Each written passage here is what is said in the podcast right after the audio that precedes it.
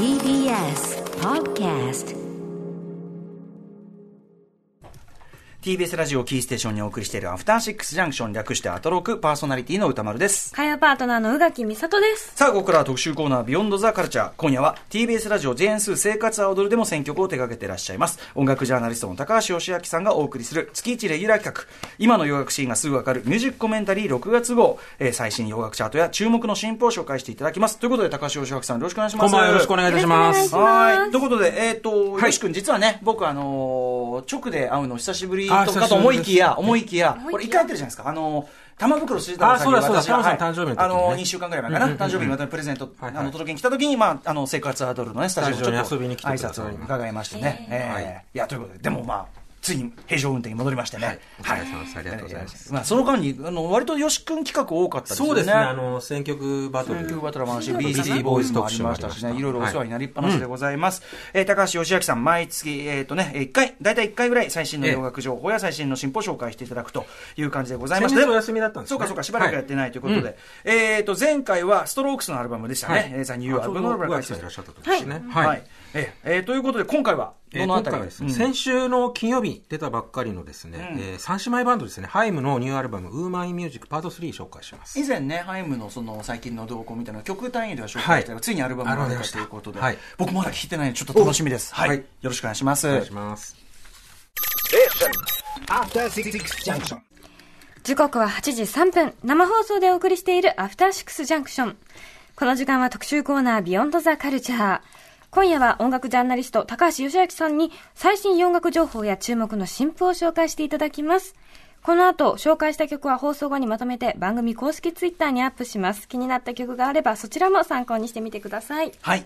えー、ということで、まずは最新洋楽情報ということで、今夜は三姉妹バンド、ハイムについて、新譜を出したということでね。はい、えー先週末金曜日にニューアルバム、えっと、3枚目のアルバムですね、 Women in Music Part 3を出しました。で、まだ出たばっかりであの、チャートでどういう結果出るかわかんないんですけど、あの、アメリカの iTunes のアルバムチャートでは早速1位になってます。まあ、そうでしょうね。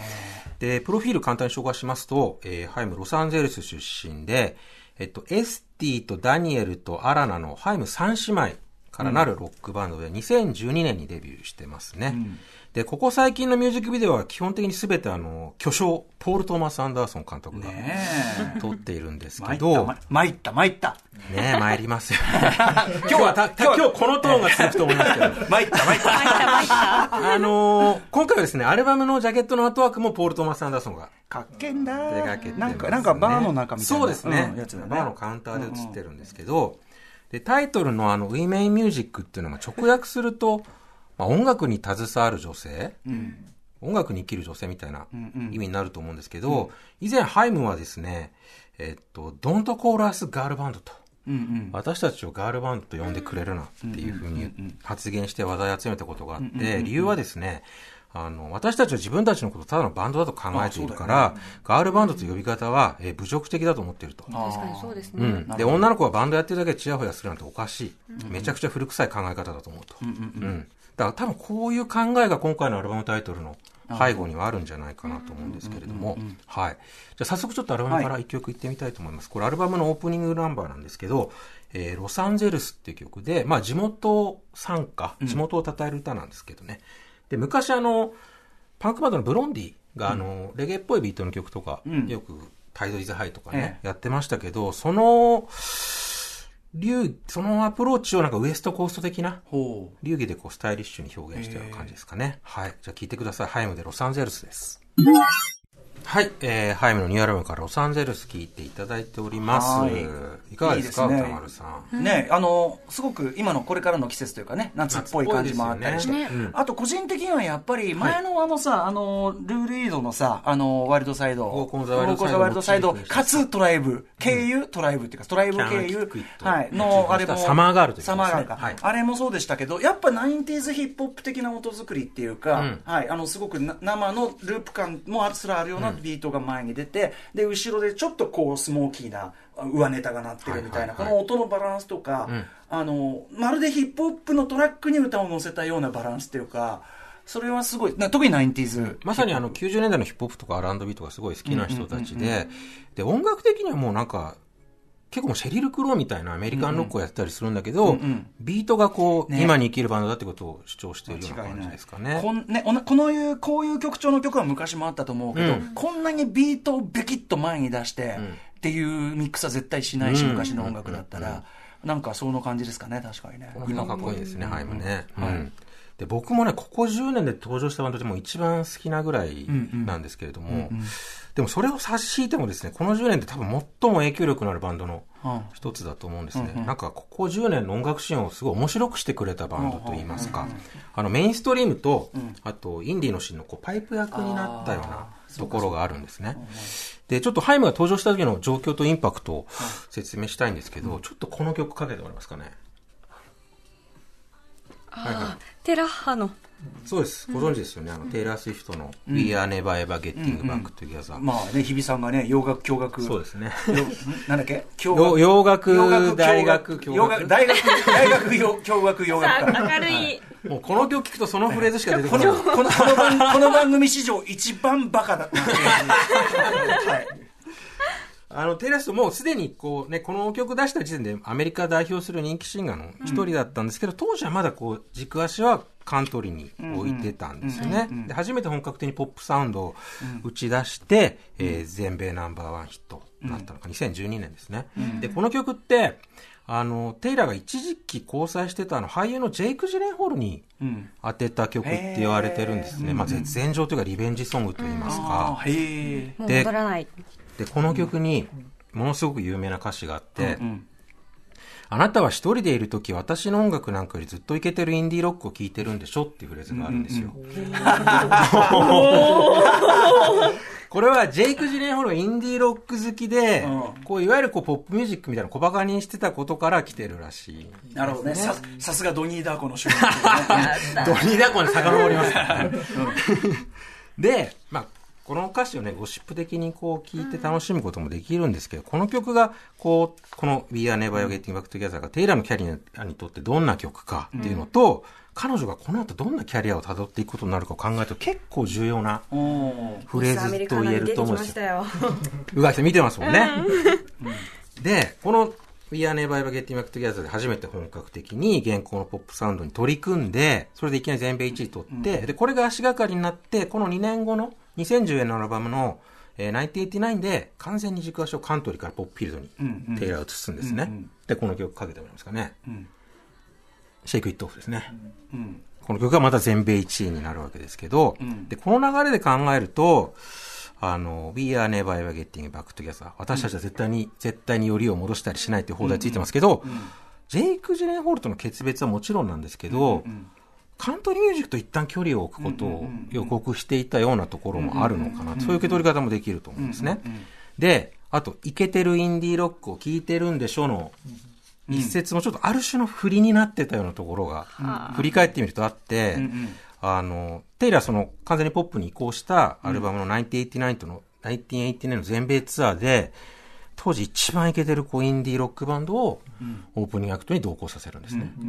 これがハイムなんですよ。ああへえ2013年当時に、もう超大型新人として話題を集めてたハイムで、まさかジェイク・ジレンホールが来て どういうコンサートだっていう。私がジェイク・ギレンホールならもう、で、それまでテイラーが前座に起用したのは、まあ、カントリー、もしくはアイドルポップ系のアーティストだったら結構当時大胆なキャスティングとして話題になったんですけど、まあ、テイラーからすればここで一気にこうアーティストイメージを刷新してきたっていうところ、なるほど。うん。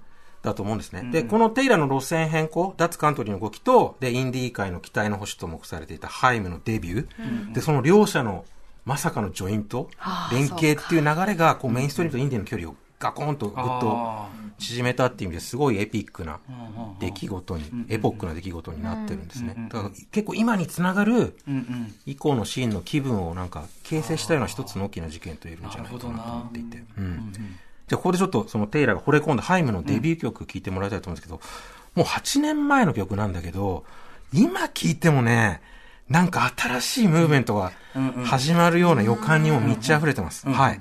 えーハイムでフォーエバーです。はい。ハイムのデビューシングルでフォーエバー聴いていただいております。これやっぱ肝はさドドッタンってこのさね。このビートの 80s 感、うん。まあそそれそこはかとなく他のメロとかにも出てくる 80s 感。でもなんかそのソリッドな処理っていうかまあニューウェーブね今、うん。いまだに続いてるこのニューウェーブ的なかかっこよさみたいなとこも抑えてるし。当時よくね、あの、80年代のフリートウッドマックとか、スティービー・ニックスなんかと比較されたのをしてましたね。あとやっぱその今ね、ビデオも見ながらですけど、うん。はい。なんていうかな、自然体の、そのさ、あのさ、ほら、今の踊りとかね、うん。あの、絶妙にダサいとこも平気で、で、ダサさも全然、自然体でいられる結局のところも最上級のおしゃれさ。別に格好つけてませんけど、自然に生きてたらおしゃれなもんでねという感じが。きっちり笑わしてもくれて、宇垣さんまでそういうモードになってましたね。悔しい。ああ、ああ、参った参った。ああ、参った参った。何食べて育ったらこうなるんやと。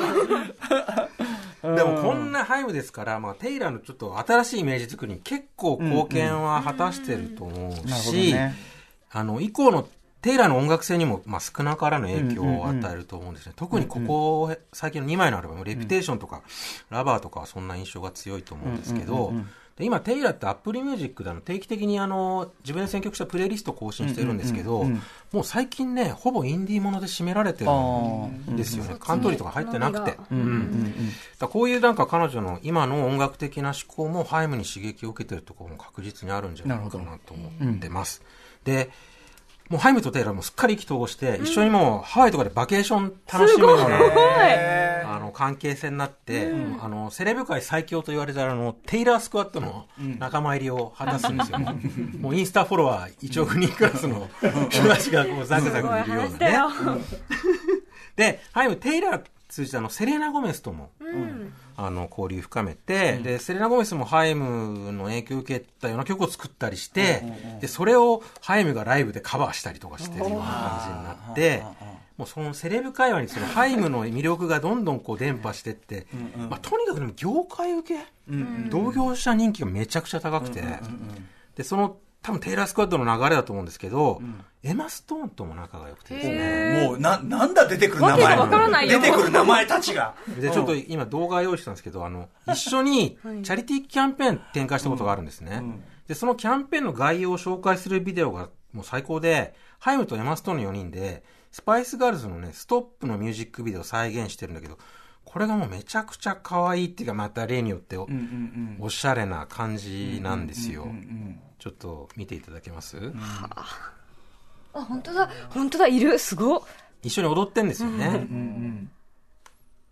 へなんて言うんだろうな、このセンスの良さ。ねだってニューヨークって書いた T シャツ着てんすよ。え。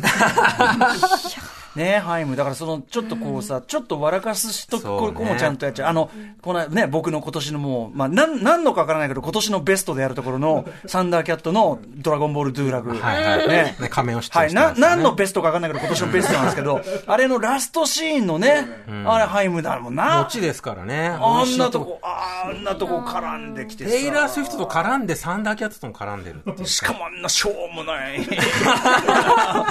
必要ないからね。ハイムが出る必要は全くない。でも、でも、やっぱ最高だからね。そうですね。しゃー、面白いし、かっこいいし。で、こんなことやってる一方で、まあ、冒頭でも言いましたけど、まあ、あの、世界三大映画祭すべてで監督賞を受賞したあの、ポール・トーマス・アンダーソンに気に入られて、彼にミュージックビデオを撮ってもらうようになるんですけポール・トーマど、ス・アンダーソンとはどういうご関係なんですか？それがですね、あの、ハイム三姉妹の母親が、あの、ポール・トーマス・アンダーソンが小学校のからやってた学校の先生だった。えー、わけがわかんない。えー、しかも、近所に住んでいたこともあって、もともとこう家族ぐるみの交流があったみたいですね。ご近所さん。うん。え、そりゃお猿に育つんとちゃうやろかという気持ちになってそうまいりましロサン、ロサンゼルスのそうでいう。ちなみにハイム三姉妹のお父さんは、えーイスラエルのプロサッカー選手ですね。た。もうちょっとわけがわからないです。要素が。で、音楽一家なんですよ。で、姉妹が幼い頃から両親と、えーお父さんがドラム、お母さんがギターで、ロッキンハイムってカバーバンドを結成して活動してたらしいですね。おしゃれ。うん。家族でカバーバンド。なるほどね。ちょっと静かになわからない。いや、池澤家に、池澤夏樹家に本がいっぱいあって、池澤春菜さんになるように、ね、音楽が溢れ、ね、センスがいい人が周りにい、そしたらセンスがいい。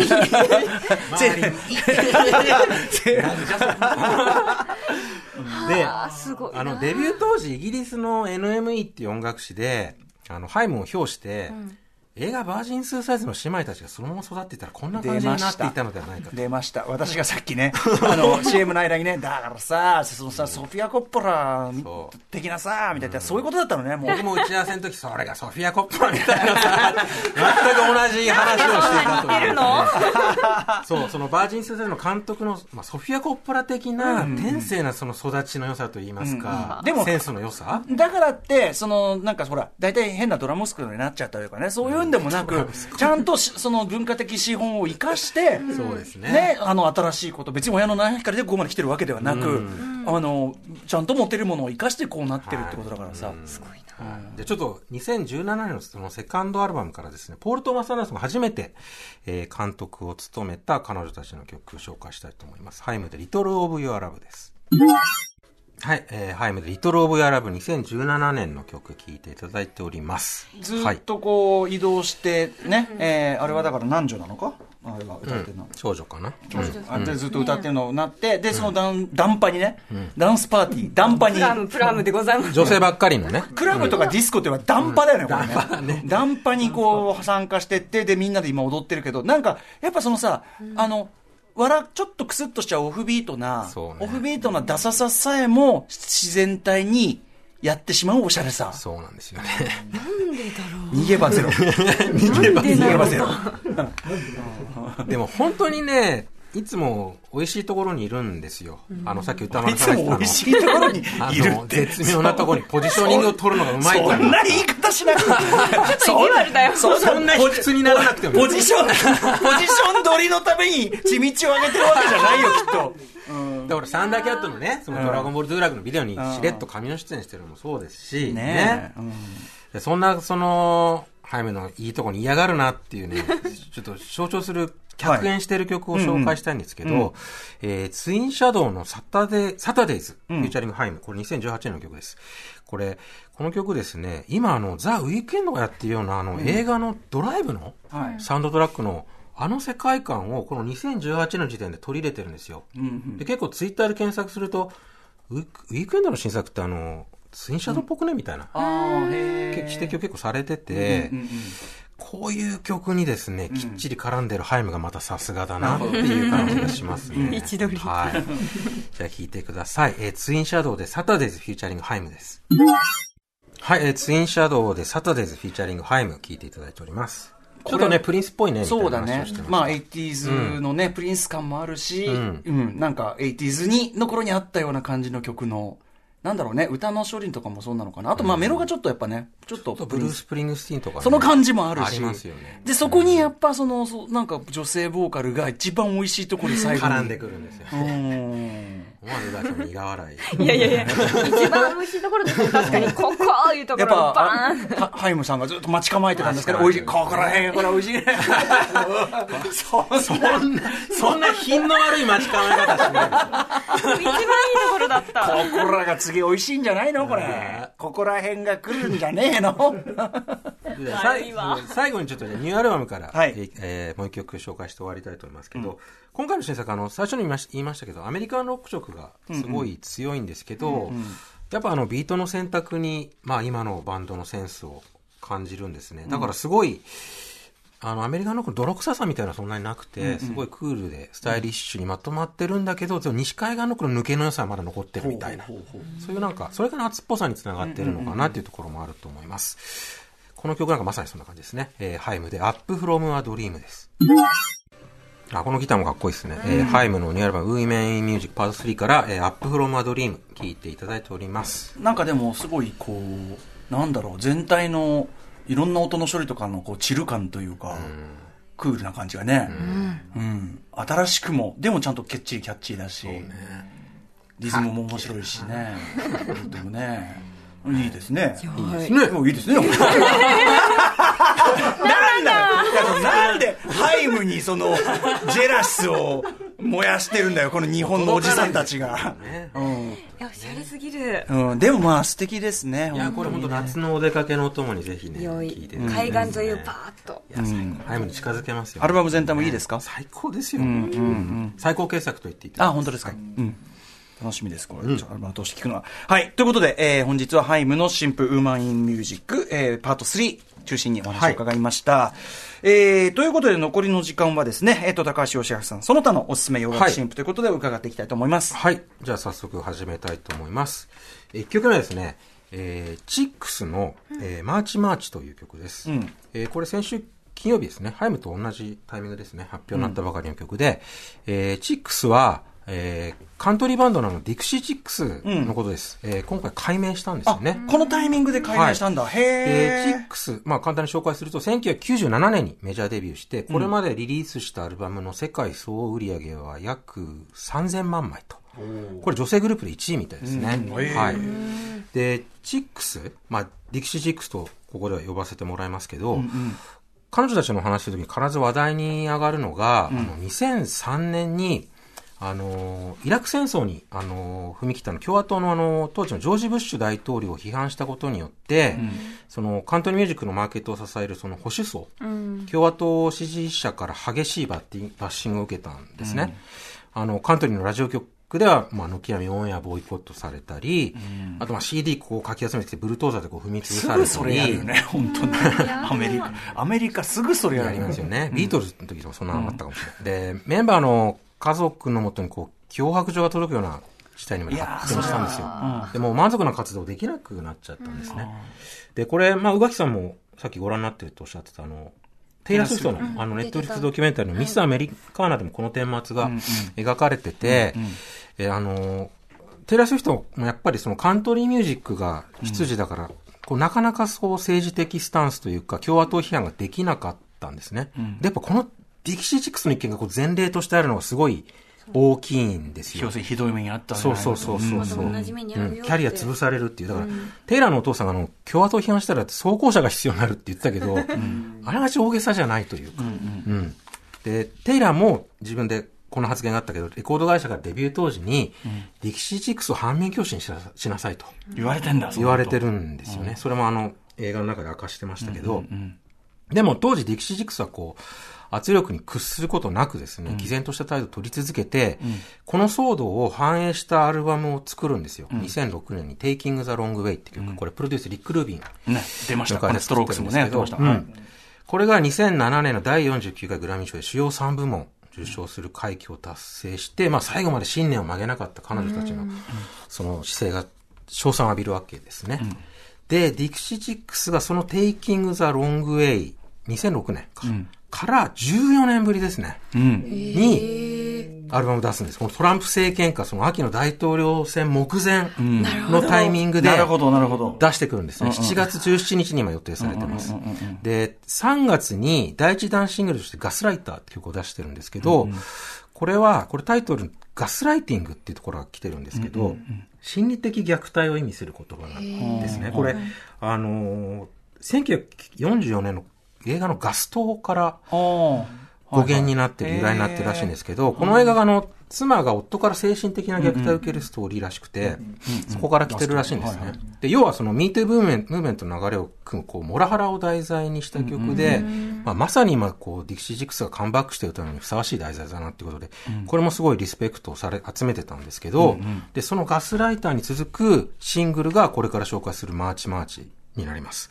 で、これが、あの、まあ、先月の、あの、黒人男性、無抵抗の黒人男性のあの、ジョージ・フロイドさんが、まあ白人警官によって窒息死させられた事件を受けて、まあ、今アメリカ全土っていうか、全世界規模に拡大しているそのブラック・ライブスマター運動を受けて作られたプロテストソングになります。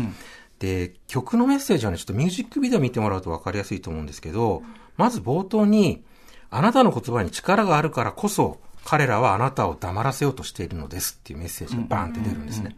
で、曲が始まるんですけど、まあ、ブラック・ライブスマターを軸にして、女性や LGBTQ の権利とか、あと警官の暴力、あと銃規制、あと環境破壊、まあ、もう様々な社会問題に今抗議する内容になってて、それを現在と過去のプロテストの映像と重ね合わせながら見せていくんですね。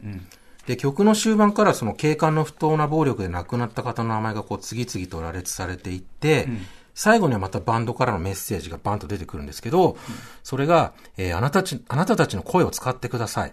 そして投票に行ってくださいと。うん。いう言葉で締めくくられるビデオになってて、で、ビデオもすごいんだけど、曲自体も強烈で、あの、完全にその抗議運動の行進で使われることを、まあ、マーチマーチっていうタイトルですから、想定した作りになってて、サビが、えっと、 March march to my own drum っていうフレーズの繰り返しで、これ、まあ、意訳すると、こう自分の内なる行動、鼓動とともに行進を続けようみたいなフレーズになるかと思うんですけど、前半はほぼそのビートのみ、もうちょっとヘビーなヒップホップビート的な感じのビートのみなんですね。で、徐々にこうスティールギターとかバンジョーとか、まあカントリーを象徴する楽器がどんどんかそこにかぶさってくるっていう、この曲構成自体にも何かメッセージを感じてしまうんですけど、とにかくすごい緊張感のある曲で、で、プロデュースを務めてるのが、今のテイラー・スウィフトのメインプロデューサーのジャック・アントノフなんですよ。そういう流れがあるんですね。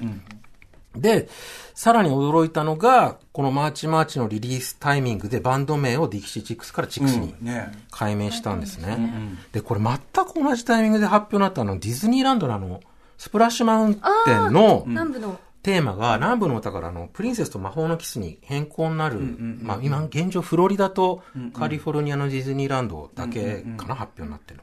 あれとまあ同じ問題と言っていいと思うんですけど、ちょっと説明すると、はいああの、バラエティっていう雑誌、海外の雑誌、アメリカの雑誌に寄稿しているライターのジェレミー・ヘリガーっていう人が、えーディクシーは奴隷制が合法だった時代のアメリカ南部の州を総称する言葉で、えー奴隷制の頃の南部の伝統を称える、伝統に基づく言葉であると。はで、この2020年に使うものとしてはふさわしくないっていう指摘したんですあね。なるほど。で、ディクシー・ジックスはそれを受けて、もう解明に踏み切った、決断したんですよ。へで、バンド側の声明が一言だけ、えうん。この時代と、時代と向き合いたいと思います。うんうんうん。それだけだったんですよ。なるほど。で、2週間前には、別のカントリーのスーパーバンドも、改名してるんですね。ほうほう。あの、レディ・アンテベラムっていうバンドが、レディ A に変えてるんですよ。うんうん。これ、アンテベラムは南北戦争以前っていう意味の言葉で、これもバンド側が声明を出してまして、ちょっと紹介しますと、えーこの数週間で起きた出来事に目を向け、耳を傾けて確信しました。えーアフリカ、アメリカの人々が直面している不公正や不平等に、私たちの目は大きく開かれました。そして、今まで気づかなかったことに気づき、見えなかったことが見えるようになりましたと。ね今なんかものすごいことになってるっていうか、歴史が大きく動いてるなっていう感じですよ。やっぱ。その今回のはやっぱそのあれだけの映像付きでもう目の前でっていう感じだったし、それの拡散っていうと SNS での拡散っていうのもあって、やっぱその星野素子さんのねワシントンからのレポートでもおっしゃってましたけど、やっぱその僕らからするとアメリカ国内だったら僕らよりはもうちょっとその人種差別のその不公正とかねその現実みたいのがもうちょっとこう人種関係なく認識としてはあるのかと思ったらそうでもなくて、今回ので気づきましたっていう人が本当にやっぱり多かったっていうのはすごく、あのあそういうもんかっていうのはちょっと思ったりしましたねやっぱね。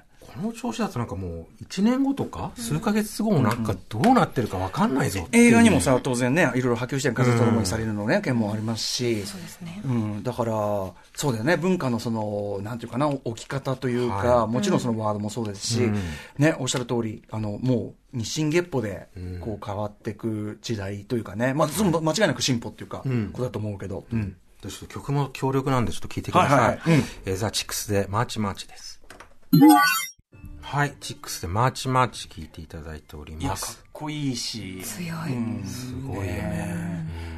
すごいこの骨組みだけみたいなところに、そのものすごく骨太なそのメッセージみたいなところを載せる感じは全然違うんだけど、あのプリンスのサイン・オブ・ザ・タイムズとか、ああいうこうなんていうの？ちょっと特別なうん。一曲感っていうか、うん。あのショーこれでどうだ？っていうのを感じますね。これ出してきたビデオがまたすごいなこれ。その今まであれでしたねこれは、あの警察のそういうねまあこれ暴力の亡くなった方の名前が出てくるんだけど。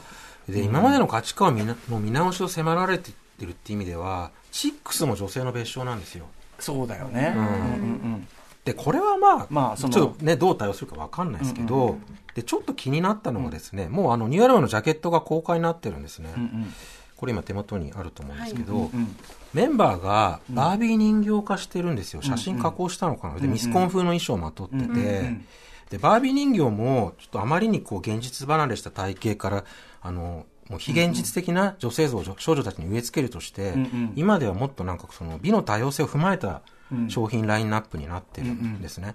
だからバービー人形ってその時代とともにこの女性を取り巻く環境が大きく変化してきたことのまあ象徴みたいになってるところもあると思うんですけど、そこに来て、その昔ながらのバービー人形をイメージさせるメンバー写真をジャケットに使って、そこにチックスっていう文字を載せるのはまたそれはそれで強烈なアイロンになるのかなっていう感じをしましたね。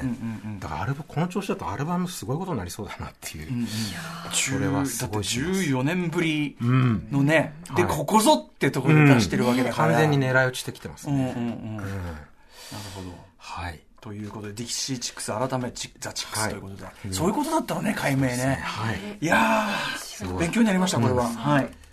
もう一曲いき行きましょううんはい。ちょっと、ガラリとうん雰囲気変わってしまいます。いや、もちろんもちろん。はい。うんえーっと、あっち行きたいと思います。これから、ショーン・ワサビ行きます。ショーン・ワサビの、うんアニマル・クロッシングという曲です。えこれタイトル通りあの、集まれ動物の森の、あ、つもり？はい、非公式応援ソング。好きなんだ。はい。かわいい5月、これ29日に出たアルバム、えーモンゴテイルの収録曲でございます。はい。えっと、ショーン・ワサビ、えーカリフォルニア出身のプロデューサーで、今ちょっと売れかかってる感じなんですけど、フィリピン系のプロデューサーですね。はいで日本カルチャーが大好きで、んあの、アルバムには他にもですね、ザ・スナック・ザット・スマイルス・バックなんて曲があるんですけど、これ、微笑み返すおやつっていう意味なんですね。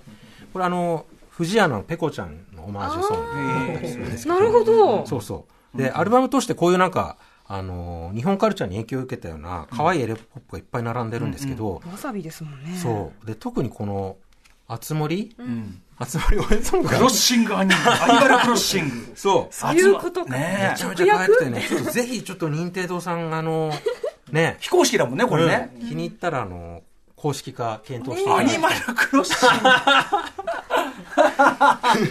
ど動物交差点ですね。まあでも、あの、英題はアニマルクロッシング。えーあそうかあそうなんですかそうです、そうです。はい。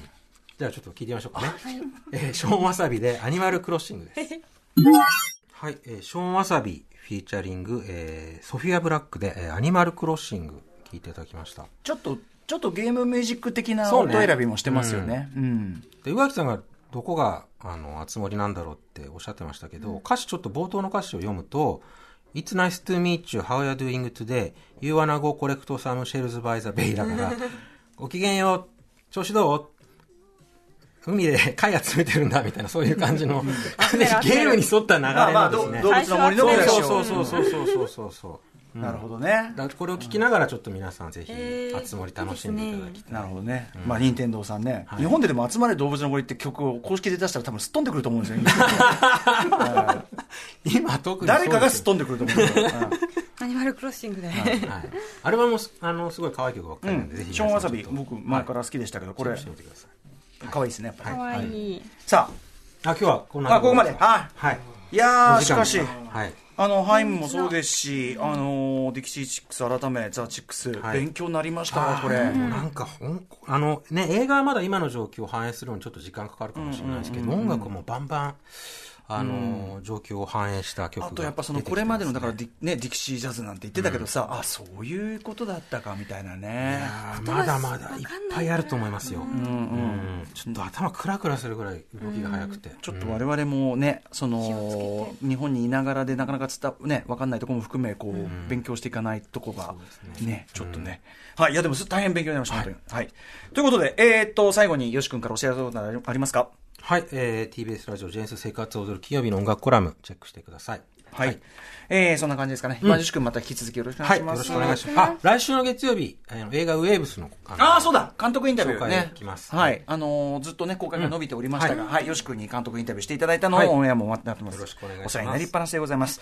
えー高橋義明プレゼンツ、今の洋楽シーンがすぐわかるミュージックコメンタリー6月号でした。ありがとうございました。ありがとうございましたありがとうございました。After Six Junction.